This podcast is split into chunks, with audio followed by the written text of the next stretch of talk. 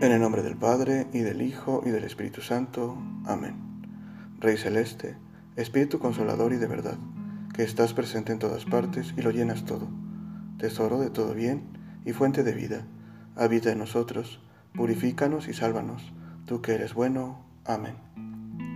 El día de hoy meditaremos el pasaje del Evangelio de San Marcos, capítulo 9, versículos del 2 al 13.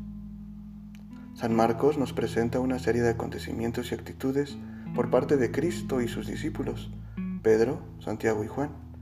Primeramente nos habla de la transfiguración del Señor y que pone de manifiesto que es verdaderamente el Hijo amado de Dios, revelando su divinidad en presencia de sus discípulos ya mencionados anteriormente.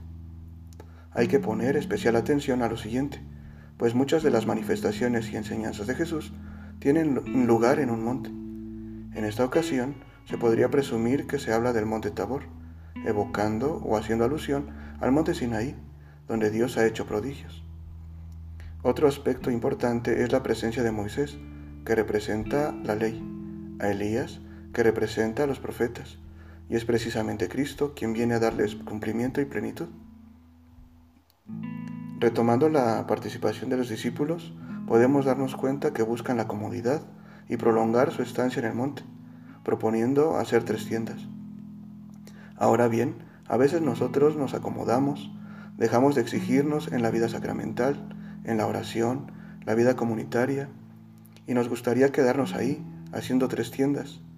También a nosotros el Señor nos invita a bajar de la montaña, al valle donde está la vida de cada día, dando testimonio para vivir desde esa luz y con ese horizonte que hemos recibido de su persona y así ser instrumentos del anuncio del Evangelio. Para reflexionar podemos preguntarnos, ¿cómo es mi relación con Jesús? ¿Me he relajado en la misión evangelizadora? ¿Soy signo auténtico de vida cristiana?